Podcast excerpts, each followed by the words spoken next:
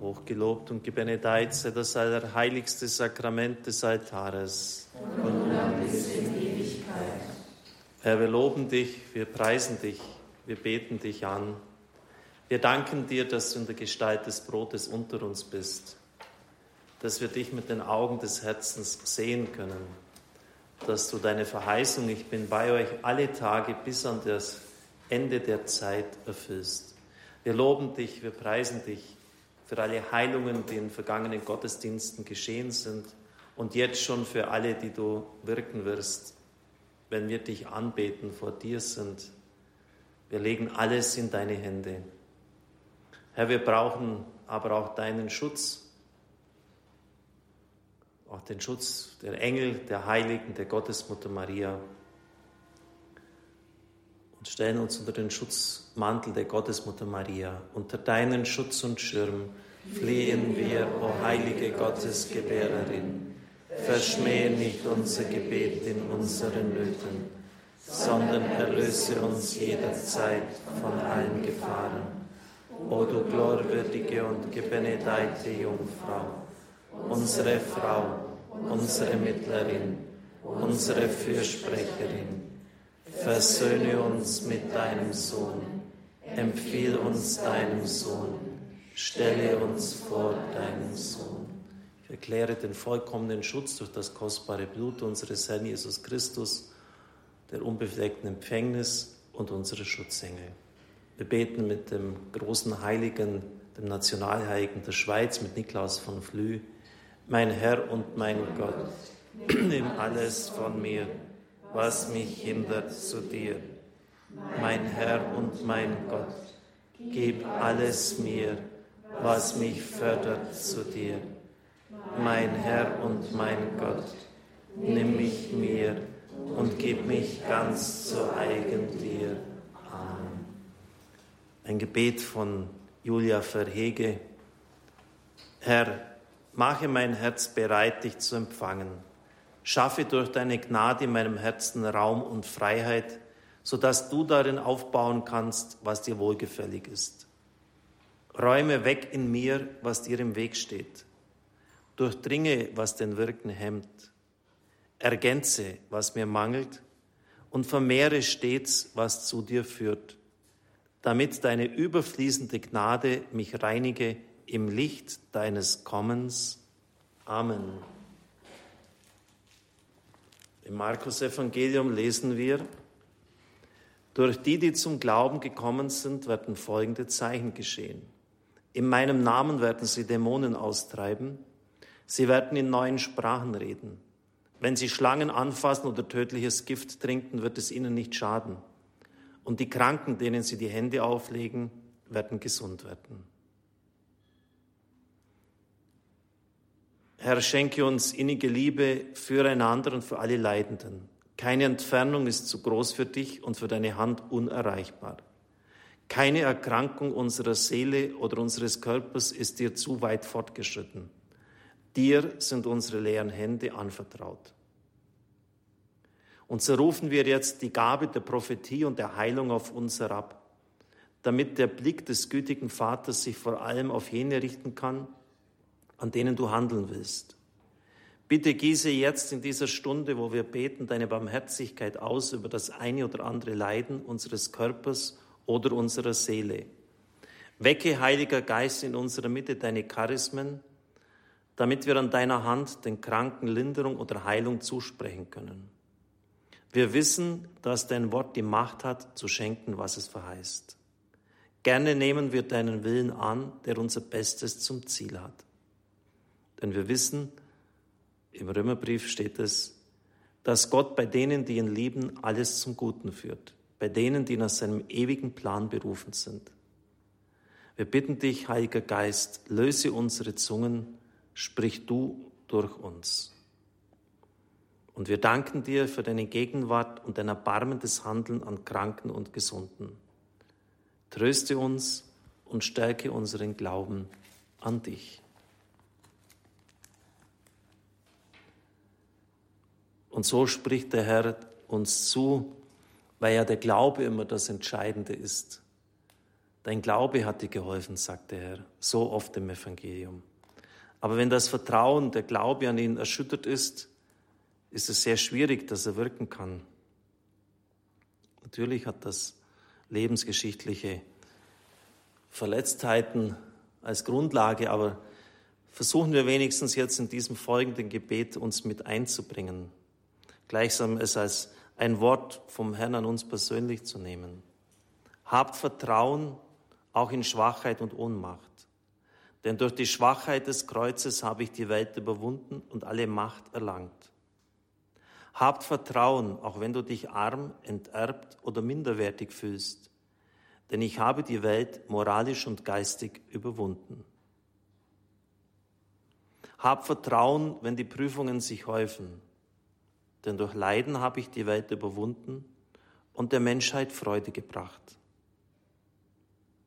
Hab Vertrauen, wenn meine Kirche verfolgt wird, denn durch das Todesurteil habe ich die Welt überwunden und meine Gegner besiegt. Hab Vertrauen, wenn du siehst, dass einige meiner Gläubigen mich verlassen und versagen, denn durch meine Einsamkeit habe ich die Welt überwunden und ziehe alle Menschen an mich. Hab Vertrauen, wenn mein Königreich ganz anders zu sein scheint und du zurückweichen und Niederlagen feststellst, denn durch den Misserfolg auf Golgotha habe ich die Welt überwunden und Erfolg davongetragen. Hab Vertrauen, wenn du siehst, dass die Ungerechtigkeit siegt. Ich habe den ungerechten Prozess aufgeopfert und dadurch die Welt besiegt und die Gerechtigkeit wiederhergestellt. Hab trotz allem und immer wieder Vertrauen. Mein Sieg ist endgültig.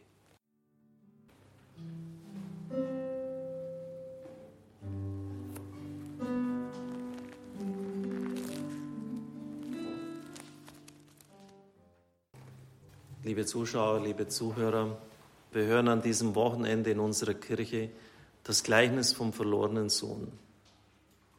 Der große Franzose Charles Pégu schreibt, ein Mann hatte zwei Söhne. Wer es zum hundertsten Mal hört, dem ist es, als hörte er es zum ersten Mal. Es ist schön, dieses Gleichnis im Himmel und auf Erden. Ja, es ist schön. Es ist das, wie die Theologen sagen, Evangelium in Evangelio. Das heißt, das Evangelium im Evangelium. Wer wissen will, was Christus gesagt hat, was er gewollt hat, was er vom Vater gehalten hat, wie er ihn sieht, soll dieses Gleichnis lesen. Und sie werden feststellen, sie werden sich darin wiederfinden. Deshalb ist dieser erste Teil auch eine Art Gewissenserforschung. Denn Heilung kann nur durch Umkehr geschehen. Abkehr von verkehrten Lebensmustern, falschen Fixierungen, nebensächlichen Sicherheiten, vom Gebundensein an sich selbst. Ein Mann hatte zwei Söhne. Der jüngere von ihnen sagte zum Vater, Vater, gib mir den Erbteil, der mir zusteht. Da teilte er den Besitz unter sie auf. Wenige Tage darauf packte der jüngere Sohn alles zusammen und zog in ein fernes Land. Dort vergeudete er sein Vermögen durch ein verschwenderisches Leben. Als er alles durchgebracht hatte, kam eine große Hungersnot über jenes Land und er begann Not zu leiden. Da ging er hin und verdingte sich einem Bürger jenes Landes. Der schickte ihn auf die Felder zum Schweinehüten. Gern hätte er seinen Hunger mit den Futterschoten gestillt, die die Schweine fraßen, aber niemand gab ihm davon. Da ging er in sich und sagte, wie viele Tagelöhner meines Vaters haben Brot im Überfluss und ich komme hier vor Hunger um. Ich will mich aufmachen, zu meinem Vater gehen und zu ihm sagen, Vater, ich habe mich versündigt gegen den Himmel und gegen dich. Ich bin nicht mehr wert, dein Sohn zu sein. Mach mich zu einem deiner Tagelöhner. Und er machte sich auf und ging zum Vater. Liebe Zuhörer, Dieses Gleichnis hat in mir die Liebe zur Heiligen Schrift erweckt. Im November 81 hatte ich die Griechischprüfung abgeschlossen und mich dann frecherweise im ersten Semester im zweiten. Das Sommersemester war vorbei. Ich bin im Sommer eingetreten in Augsburg, gleich für ein äh, höheres Seminar, eigentlich für jene, die das Fortdiplom schon hatten, angemeldet und meine erste größere wissenschaftliche Arbeit über das Gleichnis vom verlorenen Sohn geschrieben. Ich habe jedes Wort umgedreht, viele Kommentare gewälzt und es ist bis heute eine Faszination geblieben für das Wort Gottes, für die Schönheit dieser Perle, für alles, was da drin steht. Vater, gib mir das Vermögen, das Geld, das mir zusteht. Es steht ihm nicht zu. Solange der Vater lebt, hat er überhaupt keinen Anspruch. Und in jeder Kultur dieser Erde wird der Sohn, der zu Lebzeiten das fordert, als nicht ehrenwürdig betrachtet. Zumal in der damaligen Zeit, weil es so patriarchalisch war. Es ist, als ob der, Vater, der Sohn zum Vater sagt, ich kann nicht warten, bis du tot bist. Gib mir es jetzt. Herr, wir bringen dir alle Situationen, wo die Beziehung zwischen den Generationen schwer geworden ist, wo nichts mehr läuft wo der Vater gegen den Sohn, der Sohn gegen den Vater, die Mutter steht. Und wir lesen bei der Ankündigung des Erzengels Gabriel der Geburt von Johannes dem Täufer und Zacharias, er wird das Herz der Väter wieder den Söhnen zuwenden, damit das sinngemäß das Heil kommen kann. Liebe Brüder und Schwestern im Herrn, wo zwischen den Generationen Blockaden sind, wo die Alten sich mit den Jungen nicht mehr verstehen, wo einfach nur noch in der Gegenhalten ist, wo es nur noch um die Kohle geht, gib mir das Geld, das mir zusteht. Da brauchen wir nicht lange, erst lange um Heil fragen und erbitten. Da kann nichts mehr fließen, wenn ich über den Vater oder die Mutter kein gutes Wort mehr finde. Damit es dir wohler geht auf Erden, heißt es im vierten Gebot. Die einzige Einschränkung bei den Geboten, damit es dir wohl ergeht. Aber wir werden auch sehen, dass es, denn der Sohn wäre nie zurückgekehrt wenn der Vater hart gewesen wäre. Er wäre lieber in der Fremde krepiert. Aber er wusste, zu diesem Vater kann ich zurückkehren. Herr, wir bitten dich, komm mit deinem Segen hinein, wo die Beziehung zwischen den Generationen verhärtet ist, wo nichts mehr geht. Und wir wissen aus der Heiligen Schrift, schauen Sie die Patriarchengeschichten an, dass der Segen vom Vater her über die nächsten Generationen, über die väterliche Linie wesentlich fließt. Und deshalb bitten wir, dass alle Blockaden, die die Heilung hier verhindern, auch wenn der Vater schon gestorben ist, aufgehoben werden. Herr, wir bringen dir auch alles beten, was keine Unterordnung mehr ist unter deinen Willen. Gib mir. Schon in der Antike sagte man, wenn die Götter strafen wollen, dessen Gebet erhören sie. Ein Gebet, das nur noch fordernd ist, das brauche ich, das steht mir zu, das musst du für mich tun dass sie nicht mehr ein- und unterordnet unter Gott, weil wir es ja besser wissen. Und wir können auch oft verstehen, dass das aus, aus Not herauskommt. Und es darf auch mal sein, dass Gebet Schrei ist, wie im Psalm 22, wo in den ersten Versen, mein Gott, mein Gott, warum hast du mich verlassen, dreimal das Schreien vorkommt. Übrigens ähnlich wie das Brüllen des Löwen, also Gebet als Gebrüll eines Löwen. Es darf auch aus, aus tiefster Not zu Gott aufsteigen, aber es darf nicht so sein, dass wir Gott die Vorschriften machen. Gib mir, das steht mir zu, das brauche ich, das will ich, das musst du mir jetzt einfach tun. Du musst jetzt mich einfach heilen. Das kennen Sie doch. In unserem, jedem Herzen ist das da, diese Versuchung, Gott zu zwingen. Und wir übersehen, dass er eine freie Person ist. Und wir übersehen vor allem, dass das Elend wesentlich durch uns verursacht ist. Er zog in ein fernes Land fern. Die Ortsangaben dieses Gleichnisses sind nur genial. Der Vater, der entgegenrennt, ein Orientale, ein Betagter zumal, würde das nie tun. Völlig unter seiner Würde. Eiliges Laufen, Rennen. Und der ältere Bruder, er bleibt draußen. Wir wissen nicht, ob er noch hineingeht, aber er schließt sich wahrscheinlich selbst aus. Und so zog der Sohn in ein fernes Land. Er gab sich mit Schweinen ab, unreine Tiere. Er fiel unter die Schweine. Wir würden heute modern sagen, er trat aus der Kirche aus. Denn alles, was ihm bisher heilig war, die kultische Reinheit, das, was er beim Vater gelernt hat, wo er in die Synagoge gegangen ist, das wird in der Fremde mit Füßen getreten.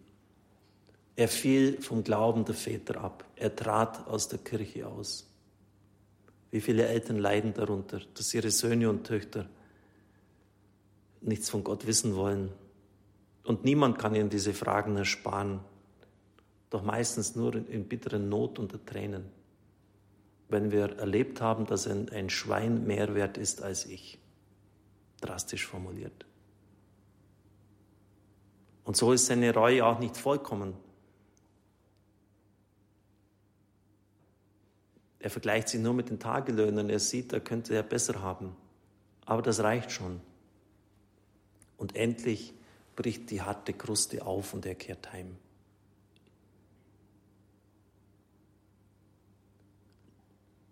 Papst Johannes Paul II. hat in Ecclesia in Europa, die Kirche in Europa geschrieben, dass die meisten Europäer den Eindruck erwecken, als leben sie ohne geistigen Hintergrund, als ob sie Erben sind, welche die ihnen von der Geschichte überkommene Erbschaft wie der verlorene Sohn verschleudern. Ja, genau das tun wir in unserem Land. Das, was das Höchste, das Heiligste ist, unser Glaube, die Sakramente.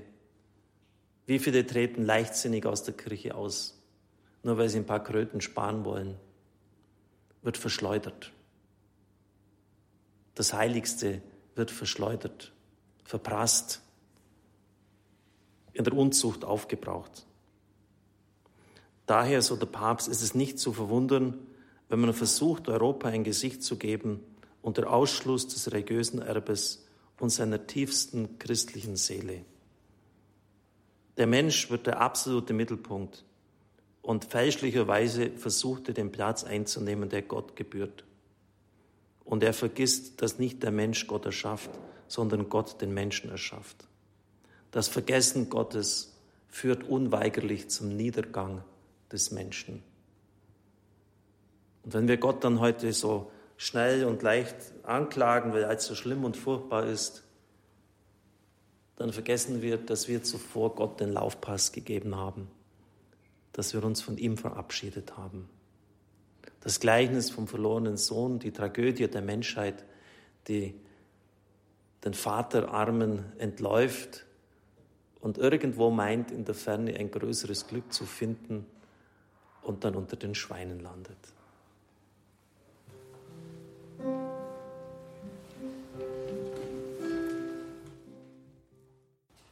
Als er noch weit entfernt war, sah ihn sein Vater und wurde von Mitleid bewegt. Er lief hin, fiel ihm um den Hals und küsste ihn. Da sagte der Sohn zu ihm, Vater, ich habe gesündigt gegen den Himmel und vor dir. Ich bin nicht mehr wert, dein Sohn zu sein. Der Vater aber sagte zu seinen Knechten, holt schnell das beste Gewand heraus und zieht es ihm an. Gebt ihm einen Ring an die Hand und Schuhe an die Füße. Holt das Mastkalb und schlachtet es. Wir wollen essen und fröhlich sein, denn dieser mein Sohn war tot und lebt wieder. Er war verloren und wurde wiedergefunden. Und sie fingen an, ein Fest zu feiern. Liebe Zuschauer, liebe Zuhörer, der Vater sah ihn schon von weitem. Offensichtlich hat er den Horizont immer abgesucht. Irgendwann kehrt er wieder zurück. Irgendwann wird er einsichtig sein. Er hat die Hoffnung nie aufgegeben. Welches Bild habe ich vom Vater? Denn im irdischen Vater schimmert ja das vom Göttlichen durch. Der Polizistengott, der Aufschreiber Gott, der jedes Vergehen registriert, der Erbsenzähler Gott. Dieses Gottesbild, das hier geschildert wird, ist revolutionär. Wir haben doch oft das Bild vom Gott, vom Vater, der auf dem Thron sitzt, indigniert ist über die Aufsässigkeit seiner Kinder, seiner Söhne und Töchter und der auf seinem Thron wartet, bis sie zurückkehren. Das Gottesbild ist hier ein ganz anderes. Er rennt ihm entgegen, wie ich schon sagte, schnelles Rennen für einen betagten orientalen Völk unter seiner Würde. Er wartet auch gar nicht mehr ab, dass der Sohn sein Bekenntnis ganz aussprechen kann. das er sich zurechtgelegt hat. Er fällt ihm ins Wort. Und dann kommen so unglaublich tiefe Zeichenhandlungen, die man einfach verstehen muss, damit das Gleichnis in seiner ganzen Schönheit aufleuchtet. Er nimmt ihn in die Arme. Das heißt, er verhindert, dass er wie ein Sklave ihm zu Füßen fällt. Der Sklave kniet sich nieder, er küsst die Füße. Er verhindert das. Der Kuss, der erwähnt wird, gilt nur dem Gleichgestellten. Das heißt, wenn Sie jetzt schon allein diese zwei Zeichen sonst gar nichts mehr wüssten, was er sagt, hätten, dann wüssten sie, was gemeint ist. Im Orient hat man keine Orden gekannt, aber Festgewänder. Wenn jemand geehrt wurde, gab man ihm ein Festgewand. Und der Ring, liebe Zuhörer, ist nicht einfach nur ein Schmuckstück. Der Ring ist ein Siegelring, damit kann man Urkunden siegeln. Das heißt, er ist wieder eingesetzt in die Sohneswürde. Dem ägyptischen Josef wurde, als er nach dem Pharao, der Zweite im Reich wurde, ein Gewand geschickt, geschenkt, ein Siegelring angestreift und es wurde vor ihm ausgerufen in ganz Ägypten, habt Acht vor ihm. Und er bekommt Schuhe. Schuhe sind die Kennzeichen des freien Mannes. Der Sklave geht barfuß. Schuhe machen aus einem Gejagten einen Jäger. Mit Schuhen kann man über karstiges Gebiet gehen. Und das Festmahl, das Fest, das vorbereitet wird, das Fest, das jetzt wartet, das Tier, das eigens geschlachtet wird, das Mastkalb, das eigens für ein großes Fest bereitet ist. Das heißt, es ist eigentlich weit über das normale Maß hinaus, was der Vater hier tut, weit über alles, was man irgendwie erwarten könnte. Und wenn dieses Jahr unter dem Motto steht, der Papst hat es ja so gewollt, barmherzig wie der Vater, dann müssen wir dieses Gleichnis anschauen. Und das vielleicht radikalste Wort von Jesus heißt in der Feldrede bei Lukas im sechsten Kapitel, seid barmherzig wie der Vater. Das heißt, dadurch werden wir Gott gleich. Und vergessen wir nicht, jede Sünde, die wir begehen, ist immer auch eine Sünde gegen den Vater im Himmel. Der Sohn sagt's ja. Ich habe gesündigt gegen den Himmel und gegen dich, er weiß es. Er hat auch gegen Gottes Liebe verstoßen. Mein Bruder, mein Sohn war tot. Der hat doch immer gelebt, er steht doch lebend vor ihm. Es gibt, liebe Zuhörer, den Tod in Sünden. Ihr wart tot infolge eurer Übertretungen, schreibt der Apostel Paulus. Tod infolge eurer Übertretungen. Es gibt den Tod in Sünden. Das ist keine Erfindung der Kirche. Es gibt Menschen, die sind wie Zombies, lebendige Leichen. Die laufen noch herum, sind aber innerlich abgestorben, weil sie das Leben der Gnade in sich getötet haben. Durch Ausschweifung. Wisst ihr denn nicht, dass euer Leib ein Tempel des Heiligen Geistes ist? So der Apostel im Korintherbrief. Und wer diesen Tempel verdirbt, den verdirbt Gott. 1 Korinther 3 und 1 Korinther 6. Aber dem Vater ist das alles egal. Jetzt in diesem Augenblick, wo er die Reue sieht, den Willen des Sohnes umzukehren. Und er wird sicherlich schön gestunken haben von den Schweinen, als er zurückgekehrt ist, zerlumpt, zerschunden. Dem Vater ist das egal, er nimmt ihn in die Arme auf. Er will ein Fest, er will die Feier. Vater, wir danken dir für deine Barmherzigkeit. Vater, ich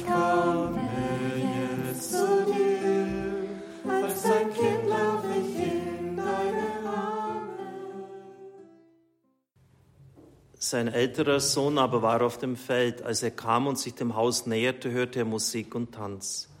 Da rief er einen der Knechte herbei und fragte, was das sei. Der aber sagte zu ihm, Dein Bruder ist heimgekehrt und dein Vater hat das Mastkalb geschlachtet, weil er ihn gesund wiederbekommen hat.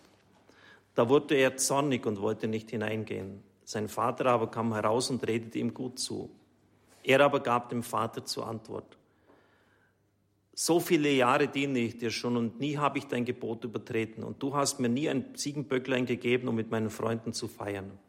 Aber kaum ist dieser da, dein Sohn, heimgekommen, da hast, der dein Vermögen mit Dünnen durchgebracht hat, da hast du für ihn das Mastkalb geschlachtet.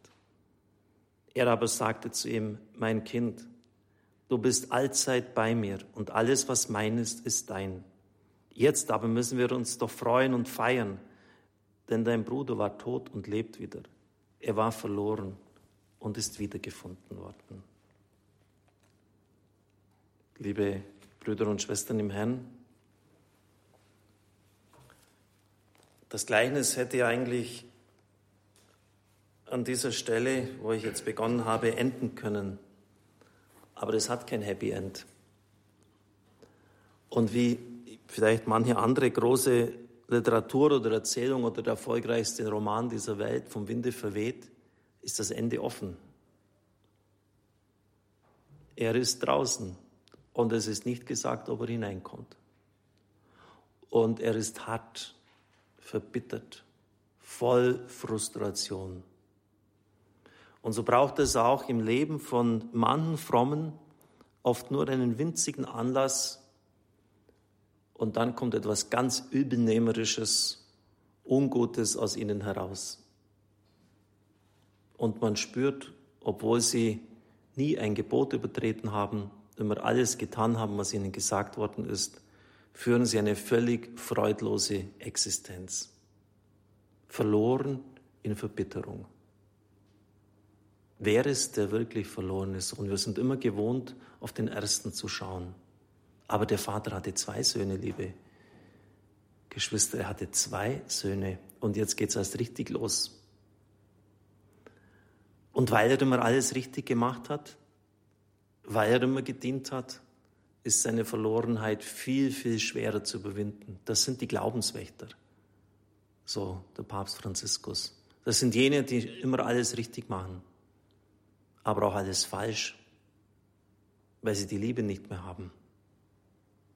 Kaum ist dieser da, dein Sohn, heimgekehrt. Maximaler Vorwurf dem Vater gegenüber.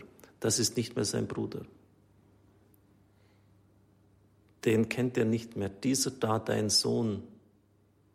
Auch harter Vorwurf an den Vater. Da hast du für ihn das Mastkalb geschlachtet. Ihm stand ja alles zur Verfügung. Der Vater sagt ja, was meines ist dein. Aber er hat es nicht in Anspruch genommen.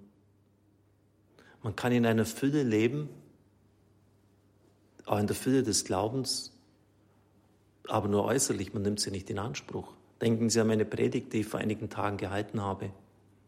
Alles, was ihr in Anspruch nimmt, glaubt nur, dass ihr es schon erhalten habt. Wir nehmen es nicht in Anspruch. Wir lassen die Schätze liegen, als ob sie für andere wären, aber nicht für mich. Unter den Frommen gibt es so viel Verbitterung so viel Rechthaberei, so viel Ausrichten der anderen. Da gehen sie aus dem Gottesdienst raus und verreißen ihr hässliches Maul über andere und meinen, sie seien gute Christen. Dieser da, dein Sohn. Henry Naun hat das wunderbar beschrieben. Ein trauriger Ernst macht sich breit. Moralistische Überspannung, alles wird so moralisch gesehen ein Schatten von Fanatismus. Und in mir wuchs die Schwierigkeit, mich im Haus meines Vaters wirklich zu Hause zu fühlen. Ich wurde immer weniger frei, immer weniger spontan und unverkrampft, ohne jede spielerische Leichtigkeit. Und den anderen erschien ich zunehmend als ziemlich ungenießbar. Dann läuft etwas schief, wenn ich ungenießbar, freudlos existiere vegetiere. Aber der Vater geht auch ihm entgegen. Er spricht ihn auch an wie den ersten Sohn, den jüngeren, Technia, mein Kind. Was wäre wohl passiert, wenn der Vater auf gleicher Ebene zurückgeschlagen hätte? Er lässt die Angriffe des Sohnes ins Leere laufen. Du bist doch immer bei mir. Und alles, was mein ist, ist dein. Aber jetzt freu dich doch mit, denn dein Bruder war tot und er lebt wieder. Er war verloren und ist wiedergefunden worden. Damit endet das Gleichnis. Und wir wissen nicht, ob er in der Lage war, seine Verlorenheit zu überwinden, aus Resignation, aus, aus der Bitterkeit und Frustration auszusteigen und sich mitzufreuen. die Verlorenheit der Frommen, der Gesetzeswächter.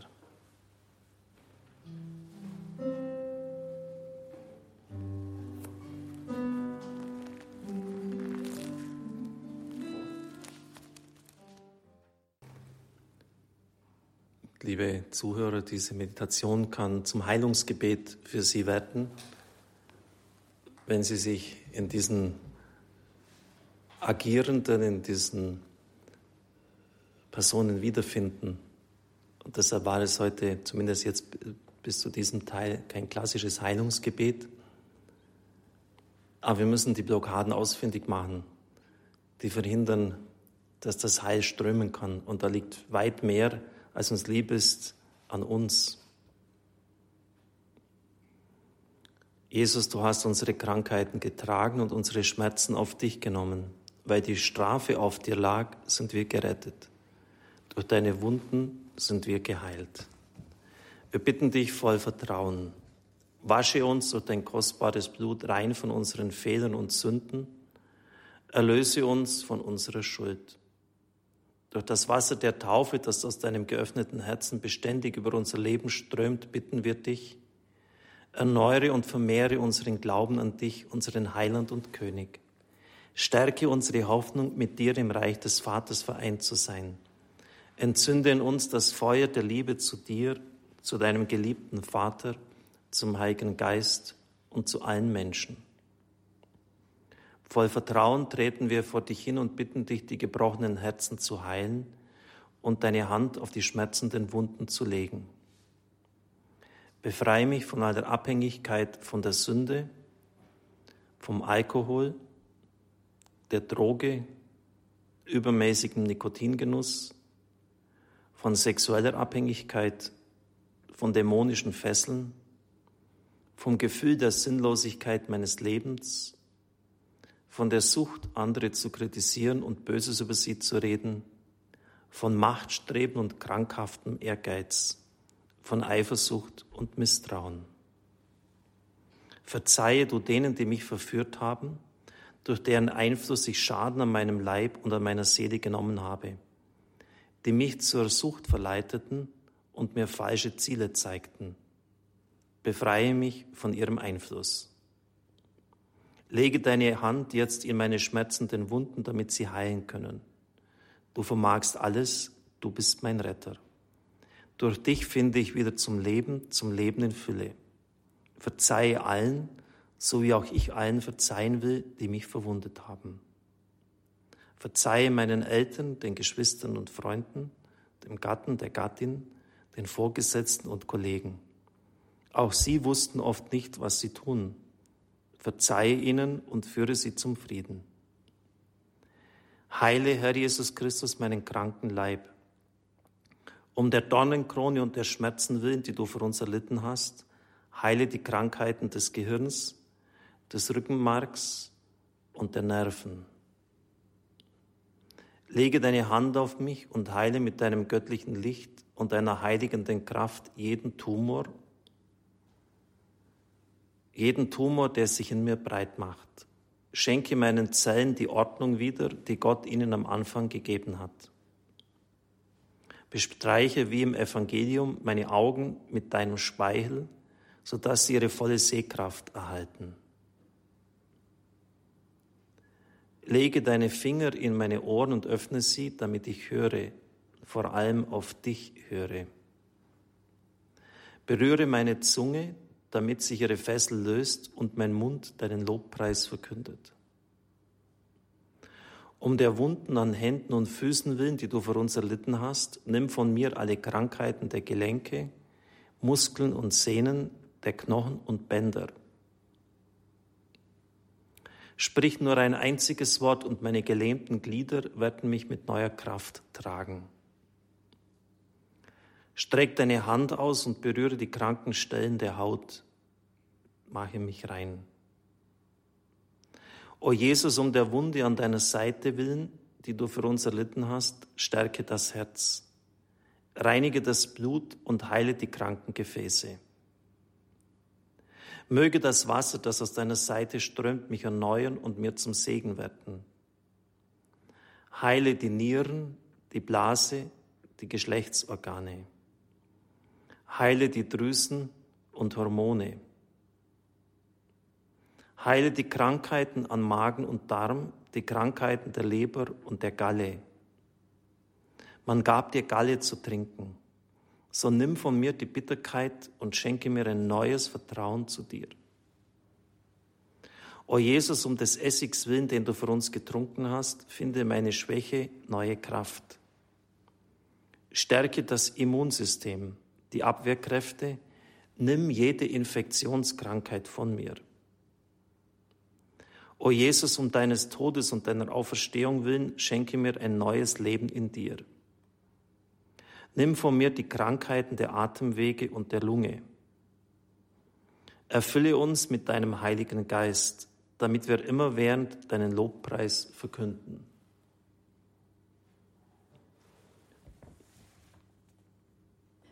Herr Jesus, König der Herrlichkeit, du bist das Leben meiner Seele und meines Leibes.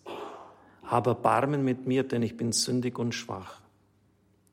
Komm und heile diesen Krebs in mir, der mich zunichte machen und zum Tod führen will. Lege dein göttliches Leben, dein ewiges Leben in mich hinein. Lege deine Hand auf dieses Leiden, dann werde ich geheilt und gestärkt. Jesus, König der Liebe, komm zu mir. Du hast den Jüngern geboten, Johannes dem Täufer zu berichten, Blinde sehen wieder und Lahme gehen. Aussätzige werden rein und Taube hören. Tote werden auferweckt und den Armen wird das Evangelium verkündet. So setze auch an mir ein Zeichen, damit die Welt zum Glauben an dich finde und Gott verherrlicht werde. Amen.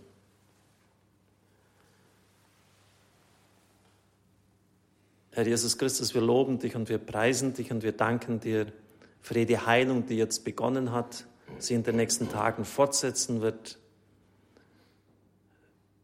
Wir bitten dich, dass wir deine Vaterliebe in Anspruch nehmen können und dürfen. Und wir tun das jetzt auch und legen sie auf alle Verwundungen der Seele und binden sie los von allen Traumata, Verletzungen, Ängsten und auch auf den Körper, wo er krank ist. Wir nehmen in Anspruch das Blut und das Wasser aus der Seite des Herrn und legen auch diese auf die Krankheiten der Seele und des Körpers, damit sie heil werden. Und wir nehmen das Feuer, die heilende Kraft des Geistes in Anspruch, um die Krankheiten der Seele, des Geistes zu heilen, das Salböl des Heiligen Geistes und gießen es aus auf die Wunden der Seele, des Körpers, des Geistes. Es heile euch, Gott Vater, der euch erschaffen es heile euch, Gott Sohn, der euch erlöst hat. Es heile euch der Heilige Geist, der in der Taufe in eure Seele eingegossen worden ist. Die heilige und preisige Treffeitigkeit, der eine Gott bewahre euch vor allem Bösen, mache euch beständig im Guten und vermehre in euch seine Gnade zum Heil der Seele und des Leibes. Und der Segen des allmächtigen Gottes, des Vaters, des Sohnes und des Heiligen Geistes komme auf euch herab und bleibe bei euch alle Zeit Amen. Brot vom Himmel hast du ihnen gegeben, das alle Erquickung in sich führt. Herr Jesus Christus, im wunderbaren Sakrament des Altares hast du uns das Gedächtnis deines Leidens und deiner Auferstehung hinterlassen. Gib uns die Gnade, die heiligen Geheimnisse deines Leibes und Blutes so zu verehren, dass uns die Frucht der Erlösung zuteil wird, der du lebst und herrschest in Ewigkeit. Amen. Kyrie eleison.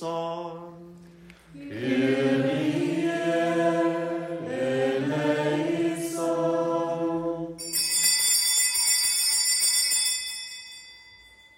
Christe eleison. Christe eleison.